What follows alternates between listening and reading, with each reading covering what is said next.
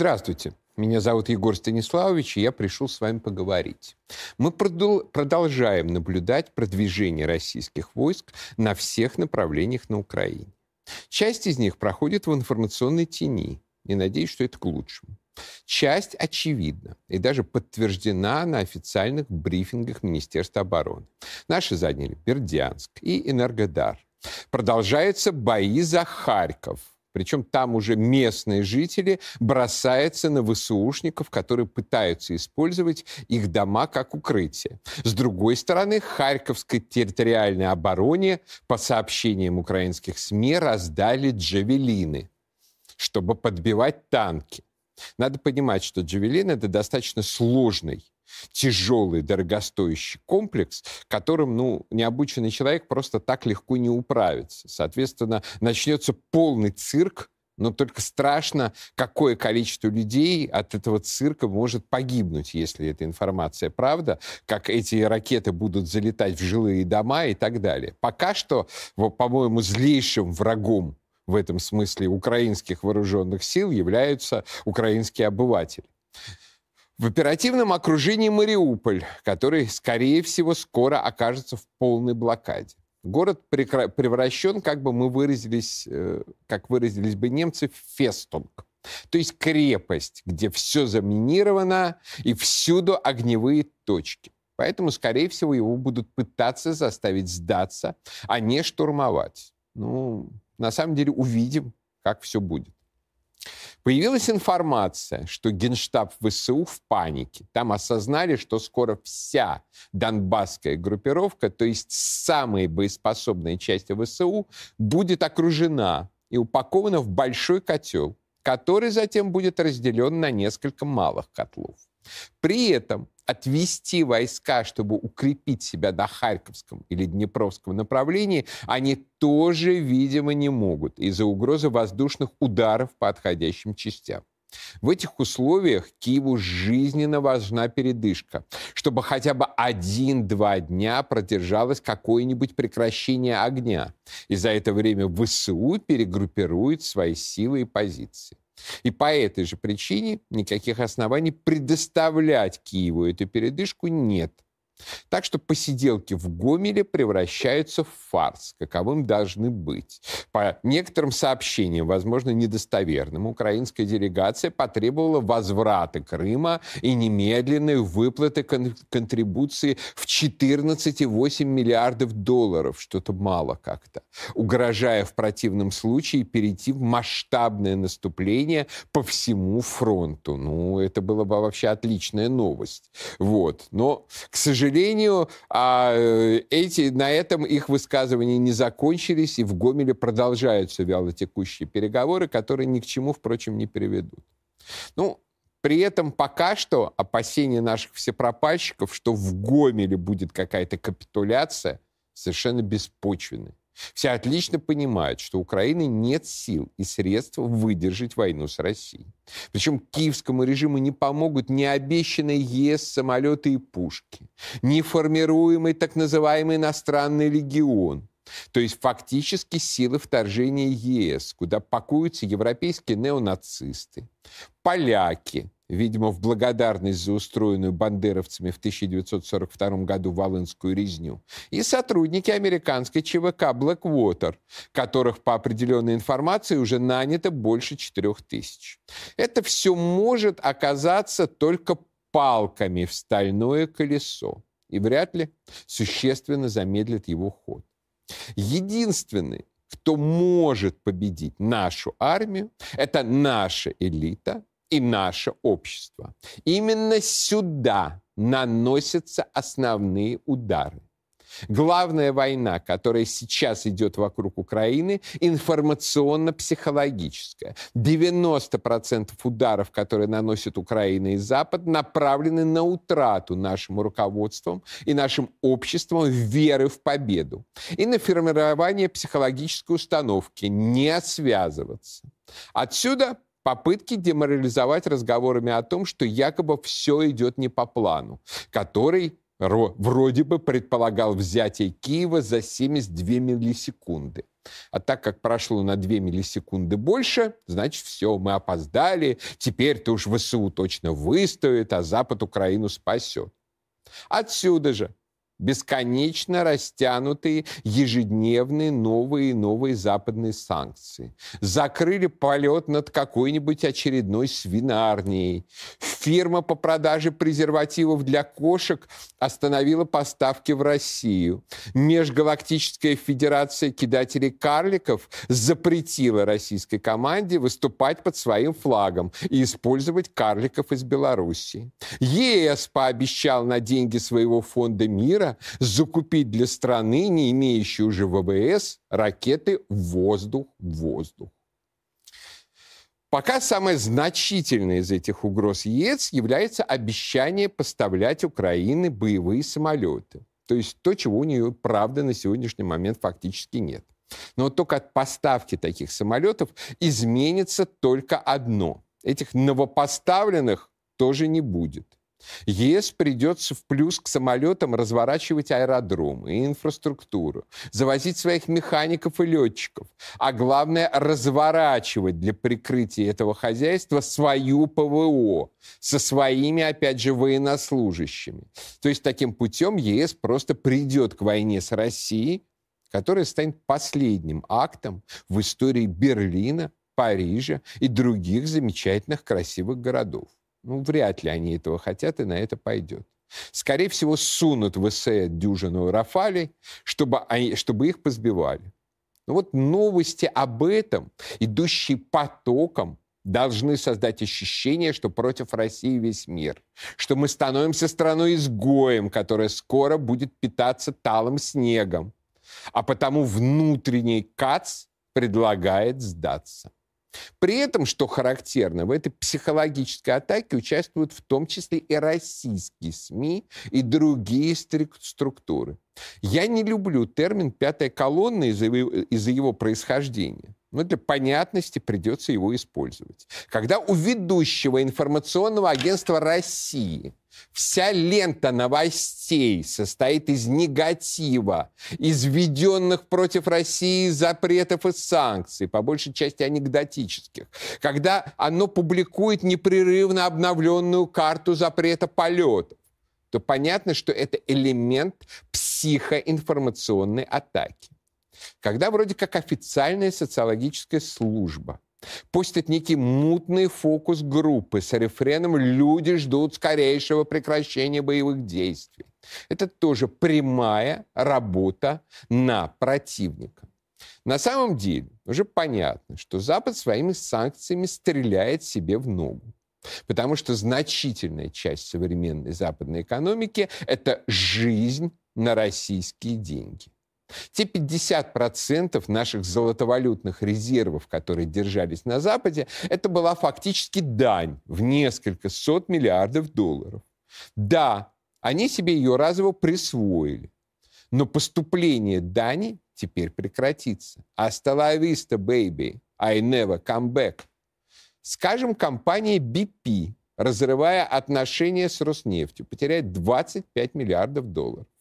Наш ЦБ уже запретил торговлю акциями, принадлежащими иностранцам. Так что сбросить активы и вывести кэш они тоже не смогут. А все приостановившие поставки компании теряют рынки. А мы уже показали после кризиса 2014 года, что мы пусть со скрипом, но готовы к импортозамещению. В общем, это значительная часть санкционной войны против России рассчитана на краткосрочный психологический эффект. Вот сейчас запускать русских, поставить на колени, раздробить общество, подавить экономическую элиту и заставить Россию остановиться. А остановиться значит капитулировать перед Западом и перед Украиной, и перед украинской идеей. Ну а к психологическому давлению такого типа нужно относиться соответственно. Особенно смешно смотреть, как пучит глаза на видео Михаил Ходорковский и с каким-то прямо безумным подвыванием требует от Грефа, Кудрина, Чубайса, Абрамовича, Фридмена, Авина, чтобы они немедленно капитулировали Ну, Михаил Борисович, ну, смешно же. Мы с вами оба отлично знаем, что вы не украинец и не за украинец. Мы с вами это обсуждали в Брюсселе.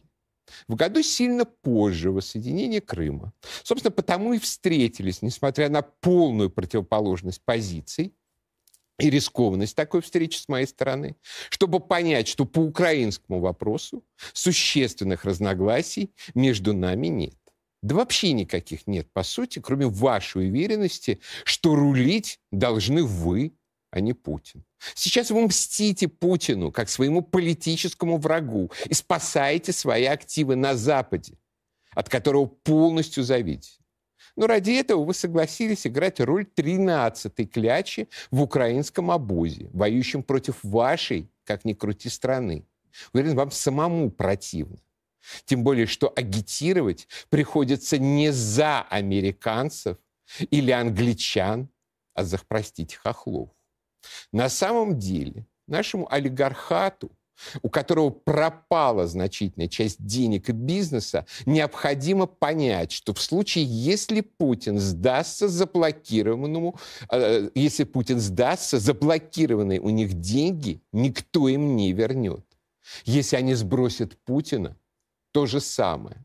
Единственный шанс им вернуть свои активы и вместо уважаемых членов мировой бизнес-лиги – это полная и безоговорочная победа России, победа Путина в украинском кризисе. Такая победа, которая вынудит Запад признать, что вопрос Украины закрыт. И все, что остается, это бизнес as usual. Поэтому на месте Грефов, Авинов и Терепасок я бы сейчас вложил все силы и средства в обеспечение русской победы. В частности, жестоко дал приказ работать на победу всем подконтрольным им СМИ и НКО. На колеснице триумфатора Цезаря вы сможете вернуться на мировой экономический Олимп. В колонии пленных же Запад никакими особыми привилегиями вам не окажет. И даже в роли оккупационной администрации вы не нужны. Тем более, что оккупации-то в любом случае не будет. В случае поражения будет медленное мучительное умирание российской экономики. И вас, ее выгодополучатели, вместе с ней. Подумайте об этом. Даже Ходорковскому в эмиграции я тоже советую об этом подумать. Наконец, самая опасная линия психологической атаки – это попытки украинской, за украинской пропаганды убедить нас в том, что нас никто не ждет. Ни в Харькове, ни в Одессе, нигде в Новороссии. Именно для этого украинские СМИ и силы информационных операций нагоняют вал истерии и психоза, направленного на собственное население.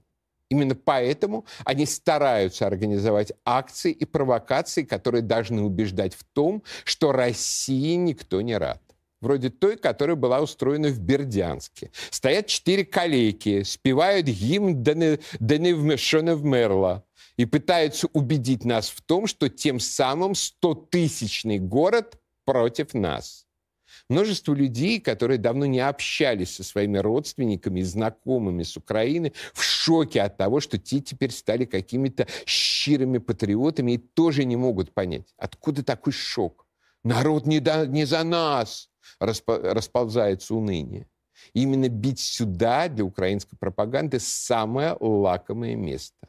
Потому что именно здесь ей помогает наш агитпроп упорно рассказывающий, что мы ни на что не посягаем, и Украина должна быть украинской. Между тем, этот тезис «Украина должна быть украинской» просто, просто денацифицированный. Это абсолютная катастрофа. Это заранее обеспеченное нам поражение. В этом смысле характерна методичка по так называемой антивоенной пропаганде, которую распространяет иноагент Докса, который, по счастью, уже, впрочем, заблокировали. Все аргументы этой методички сводятся к одному. Украина – суверенное государство. Не смейте лезть в суверенные дела Украины. Убивают на Донбассе, это виновата Россия, что поддерживает сепаратистов. Запрещают русский язык, языковая политика не может быть основанием для боевых действий. Убивали в Одессе, идет расследование. Украина обещала всех наказать. Обе стороны были вооружены. Последнее звучит, конечно, особенно цинично. Вы можете себе представить противников Майдана цинично с помощью коктейлей Молотова, устраивающих массовое сожжение сторонников Майдана? Нет, не можете. И за 8 лет проверено, что русские так не поступают. А украинские не только поступают, но и гордятся собой. Короче, такие методички рассчитаны на человека, верящего в незалежную Украину головного мозга.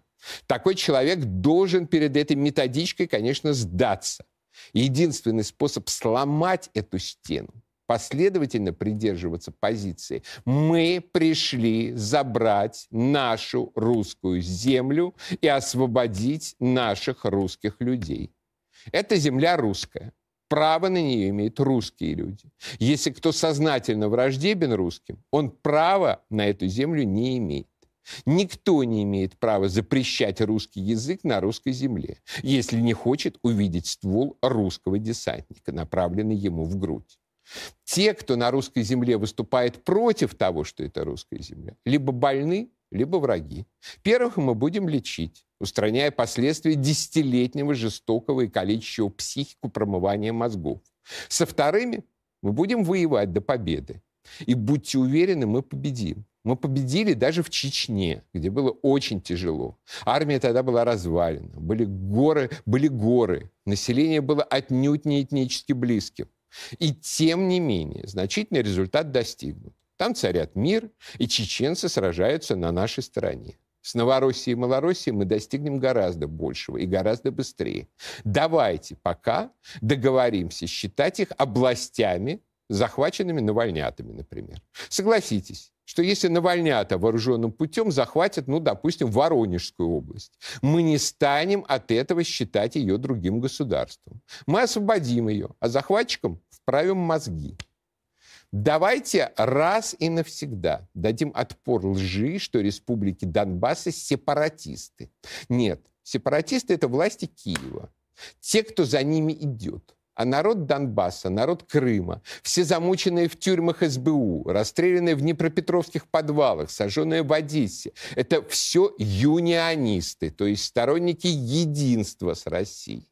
Да, сейчас эти сторонники единства с Россией сидят по домам и молчат, так как прошли через 8 лет ужаса и отнюдь не уверены, что завтра их не бросят одних, а российскую армию не отведут. Поэтому, если мы хотим опираться реально на народ, то надо давать четко понять, что мы пришли освобождать русскую землю, а жертв зомбификации лечить. Лечить и защищать. Даже тогда, когда они бросаются на санитаров с ржавыми ножницами. Россия идет на Украину, потому что Украина – это Россия. Чтобы война закончилась, нужна победа. Да, победа. Не забывайте форсить хэштег и следите за информацией о подготовке марша в поддержку армии России. А еще я, Антон Красовский, еще немало людей обратились к Роскомнадзору с призывом разблокировать легендарный сайт «Спутник и погром».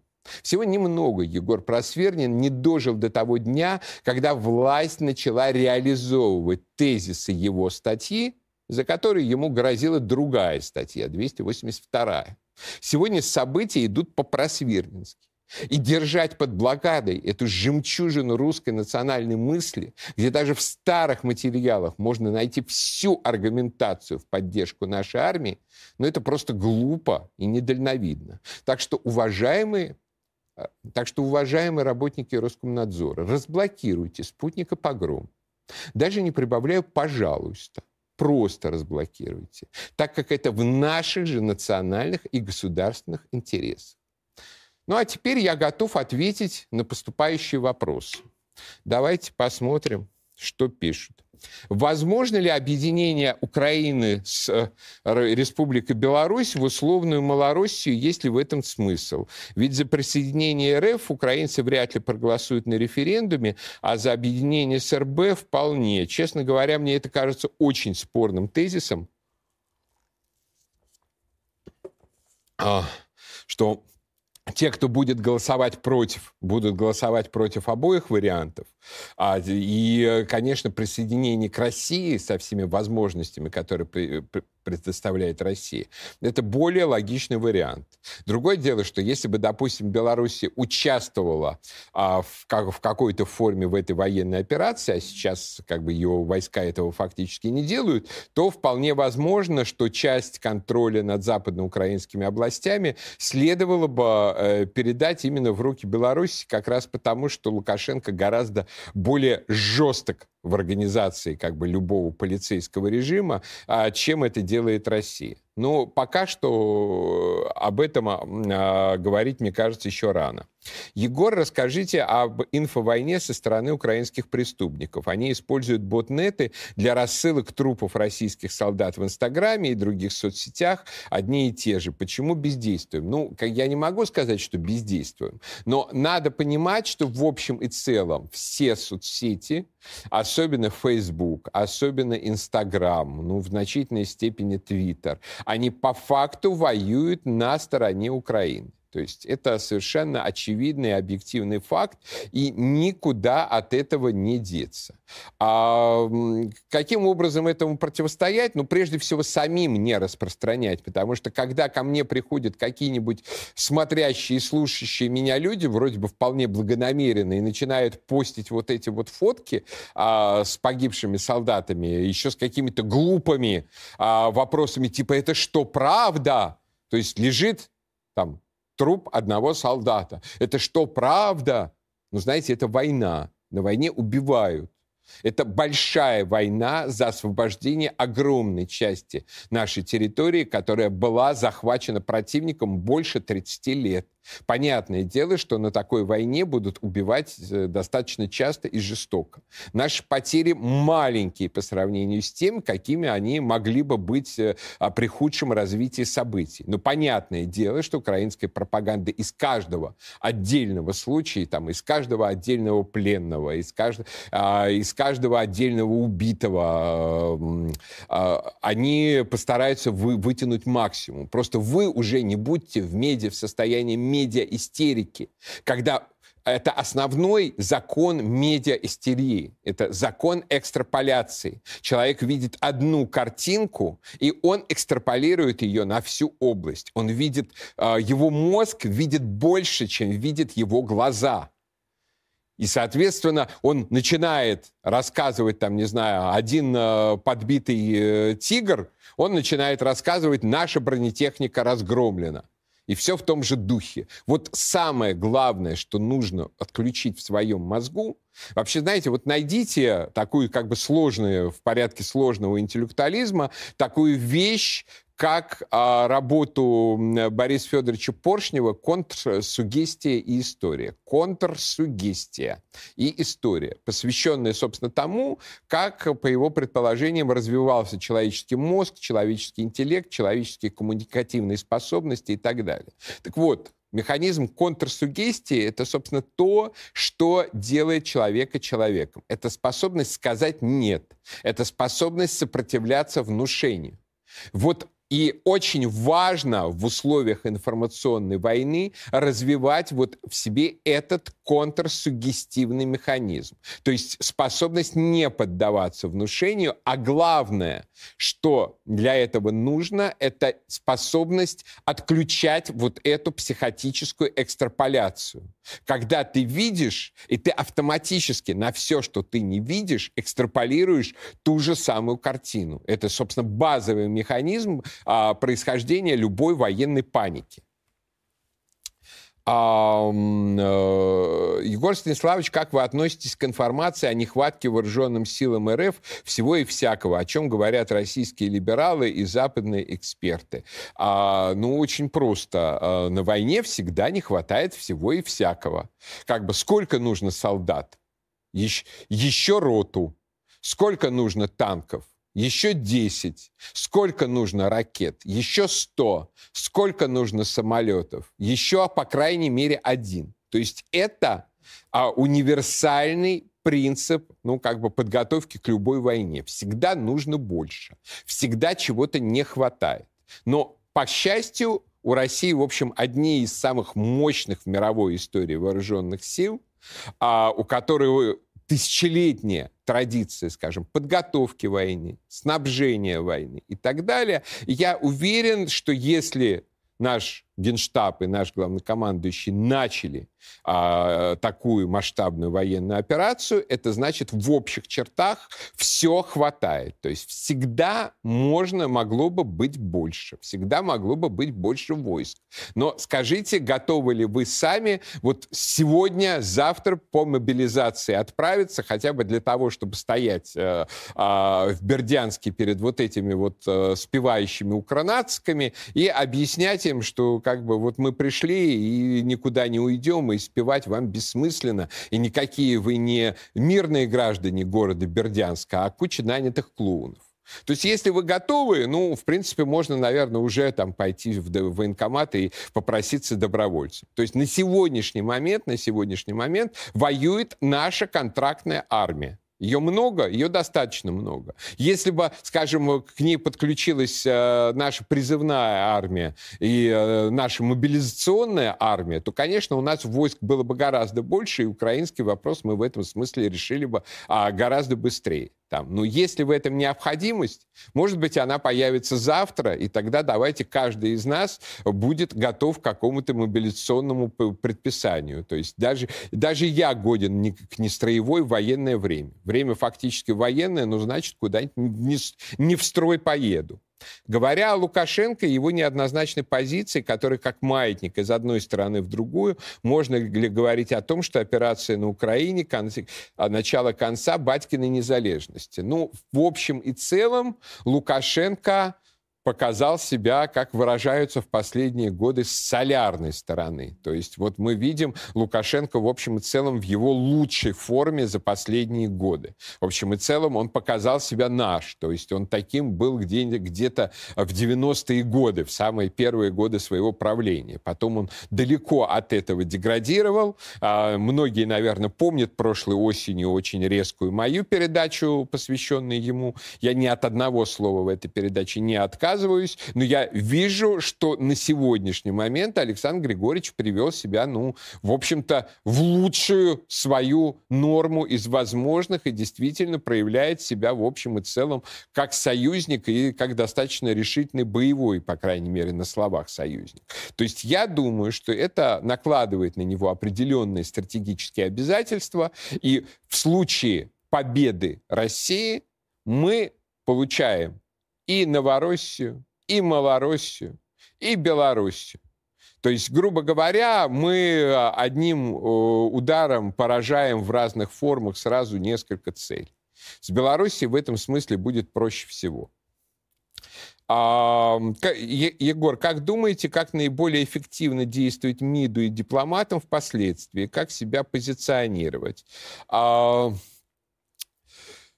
Ну, я не готов давать советы дипломатам. Я думаю, что сейчас дипломатам важнее всего вот на сегодняшний момент давать понять, что никаких уступок со стороны России не будет что у России предельно четкие, ясные и недвусмысленные цели, что нас невозможно будет прогнуть, что, грубо говоря, договариваться мы будем по итогам успешного победоносного завершения нашей операции.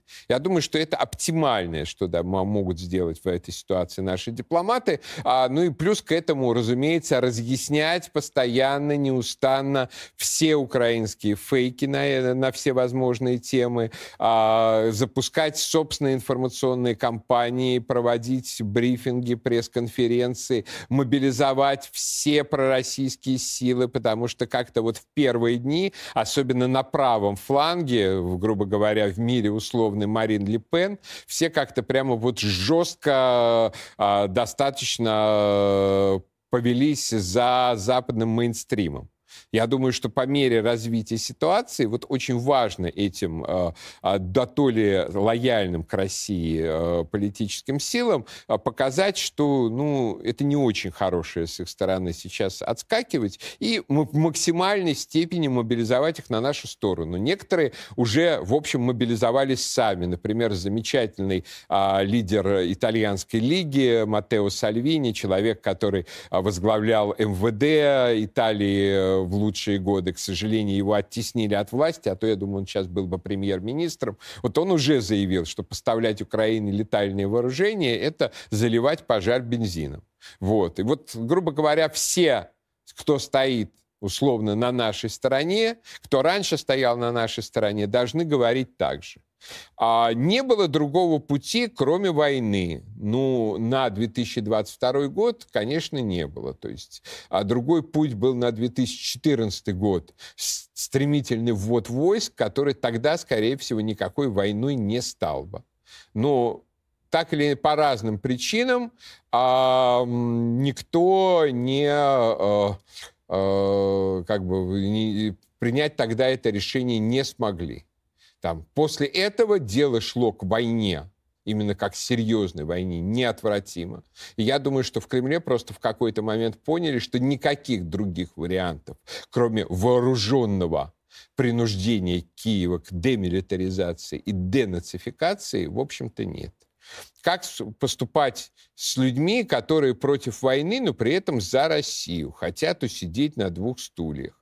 А, ну, что значит в данной ситуации тогда за Россию? То есть они против войны, но за что? Ну, хорошо, там, не знаю, пусть пойдут с белым флагом на украинские позиции, объяснять, что э, давайте они без войны перестанут э, дерусифицировать русских, э, перестанут запрещать русский язык и так далее. То есть если бы без принуждения силового этого результата можно было бы достичь, то, наверное, его бы достигли. То есть сейчас, в нынешней ситуации, нужно занимать одну единственную позицию безусловной поддержки а, наших вооруженных сил и безусловного пожелания им победы. Потому что единственный способ сказать «нет войне» — это сказать «да победе».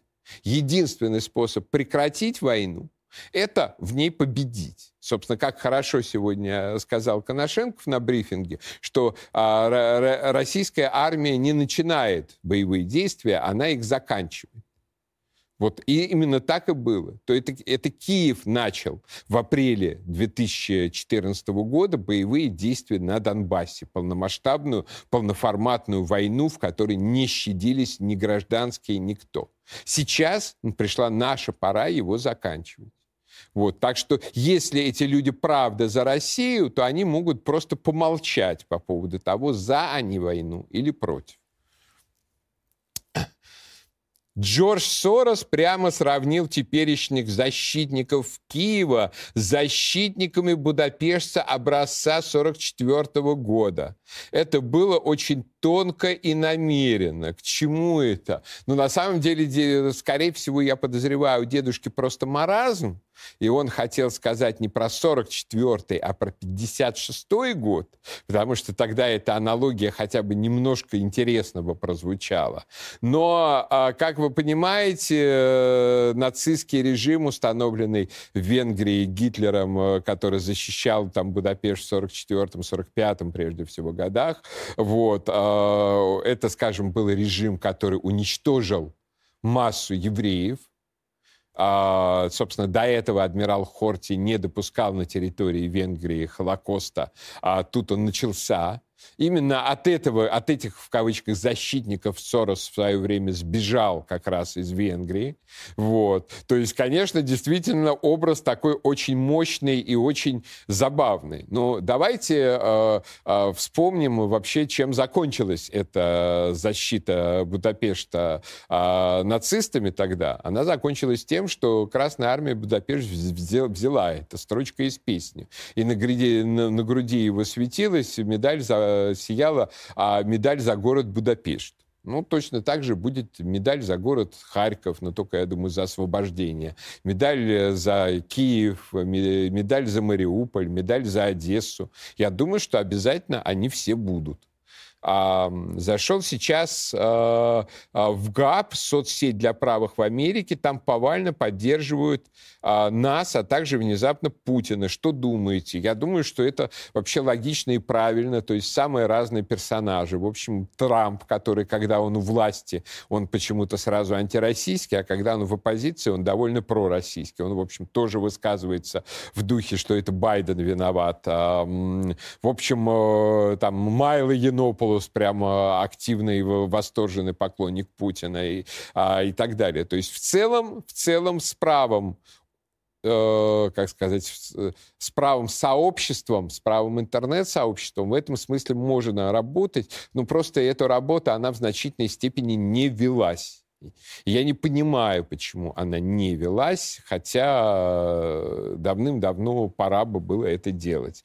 Вы допускаете ситуацию, что ДНР и ЛНР останутся в составе Украины. Что значит останутся? ДНР и ЛНР находятся не в составе Украины. Уже прошла неделя с того дня, как они официально признаны Россией независимыми государствами. Причем Путин а, подчеркнул еще раз, что они признаны независимыми государствами в границе бывших э, Донецкой и Луганской областей. То есть таким образом а, они а, а, вот уже должны карты выпускаться с границами вот этих областей а, и с двумя независимыми государствами. То есть мы уже признали ДНР и ЛНР. И никаким образом назад это отмотано быть не может. А, как вы представляете будущее руководство Украины, систему государства и траекторию развития? Ну, я об этом говорил немножко вчера, но повторюсь. Я считаю, что нужен дифференцированный подход достаточно а, интенсивно этнически русским и русскоязычным а, областям Украины, а, к Новороссии, которые, собственно, вообще не являются областями Украины. Это Новороссия. Вот. Они должны, а, им должна быть предоставлена полная возможность немедленно войти в состав Российской Федерации, так же, как ДНР и ЛНР. А что там может быть короткий переходный период, как бы с санацией там, мозгов, язы... восстановлению языковых навыков, восстановлению там, ментальной пригодности и все такого, но не более того. Как бы по отношению к центральной, если так можно выразиться, суржикоязычной Украине, там, с Киевом, Киевом, а, с Сумами, Житомиром и так далее, а, должен быть принят призна, принцип а, денацификация, демилитаризация, руководство, э, которое ясно осознает, что оно как бы настроено пророссийски, российские военные базы, полный контроль э, внешней политики, членство в союзном государстве, но при этом, скажем так, не отсутствие насильственного принуждения к какой-то вот прямо немедленному переопределению себя как русских. Поживут какое-то время вот в таком состоянии и сами поймут, русские они или нет.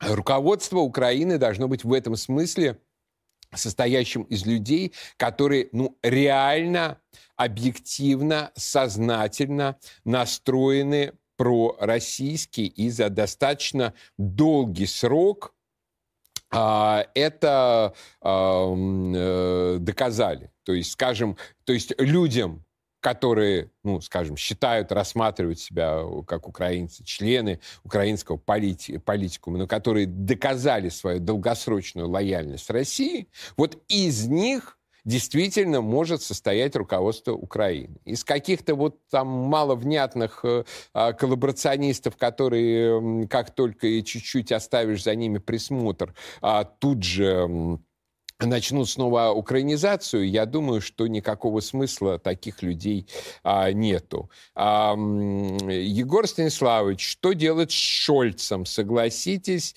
это какая-то жуть. Ну, в общем, да, действительно, когда социал-демократический лидер Германии, в общем-то, ведет себя как неонацист, когда он говорит о том, что немцы, Россия освободила немцев от чувства вины, когда начинает во все стороны размахивать оружием, ну, как бы что, что здесь делать? Я думаю, что нужно просто адекватным силам в Германии работать на развал коалиции. Напомню, что в Германии коалиция, и э, без ряда голосов, без ряда партий э, Шольц недееспособен.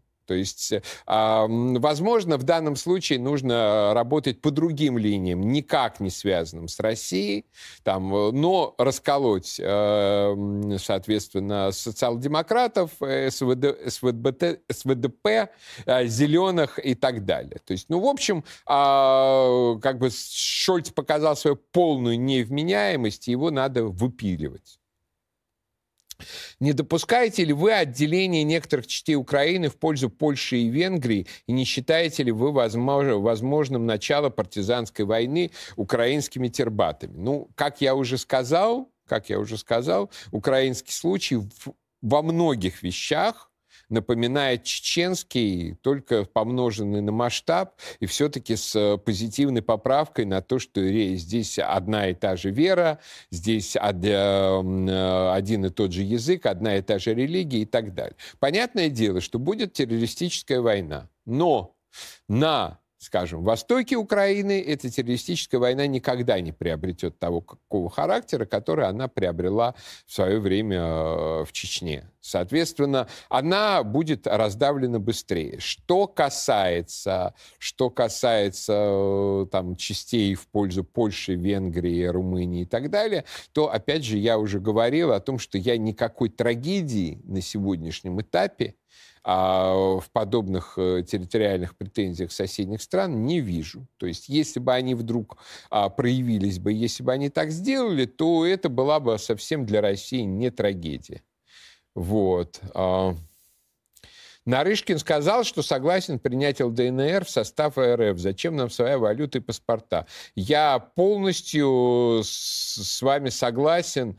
То есть я тоже считаю, что признание должно быть только промежуточным шагом на пути э, к э, вхождению республик Донбасса в состав России. Надеюсь, не только республик Донбасса.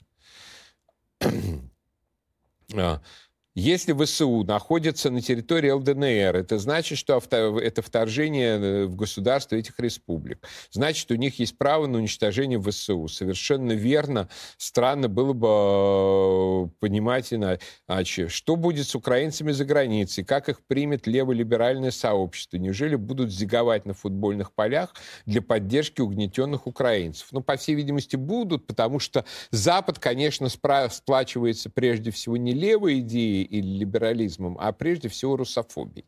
То есть базовая как бы идея Запада уже как бы не одно столетие – это страх перед возрастающей мощью России. И сейчас они тоже дерутся не за Украину, а против возрастающей мощи России. Это надо, это надо отчетливо понимать. Так, только что прошла информация, будто бы могут договориться на признании Крыма и вхождении Донбасса в Украину как автономии. А, э, я, конечно, понимаю, что, скорее всего, фейк, но нет, невозможно уже договориться на вхождении Донбасса в Украину как автономии. Это будет предательство, это будет политическое а, самоубийство. О чем вы говорите? У вас на заставке капелевцы в английской форме, власовцы гражданской войны. Вот и, как всегда, коммунисты головного, головного мозга подъехали. Причем, как обычно, очень невежественные коммунисты. Потому что запомните раз и навсегда, что э, такое сочетание черный китель и белая фуражка – это не, не имеет никакого отношения к капелевцам, потому что у капелевцев вообще не было своей формы. А это Марковский полк в честь генерала Маркова добровольческой армии. Они же вооруженные силы Юга России. У э, добровольческой армии были так называемые цветные или именные части. Это корниловцы, это марковцы, это Алексеевцы э, – это дроздовцы. Собственно говоря, э, дроздовцы, наверное, самая знаменитая в этом смысле часть. Так вот, а их очень легко отличить, и я считаю, что, конечно, а, сражались они, кстати, за те же самые места. Собственно, русские взяли Харьков это про 1919 год. Русские взяли Киев, это тоже про 1919 год, когда а, армия Деникина взяла и Харьков, и Киев. Вот. Я считаю, что каждый наш ребенок обязательно должен учить а, цвета этих частей что, скажем, а, дроздовцы белые или зеленые с малиновым, а корниловцы черное с малиновым, а марковцы черное с белым, а алексеевцы зеленое, зеленое с голубым. Вот. Так вот, так что учите цвета, учите цвета наших э, замечательных русских войск. Вот. Так, есть ли еще вопросы? А, русского ребенка в Америке принуждают к извинению. За что, блин? Ну, в Америке вообще а, безумная совершенно а, традиция этих так называемых извинений. А, извиняться, конечно, русскому человеку с достоинством никому ни, ни зачем не надо.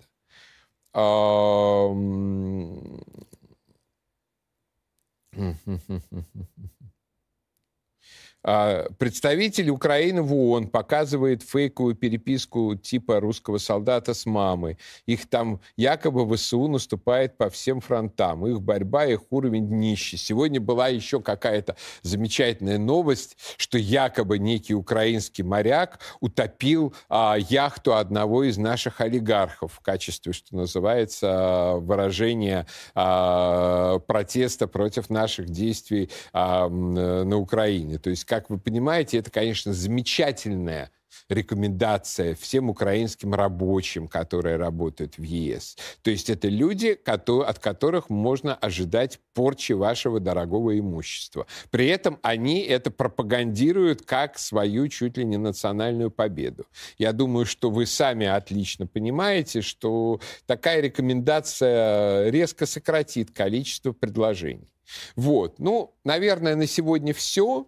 Мы продолжаем следить за событиями, а, желаем новых побед нашей армии, да, победе.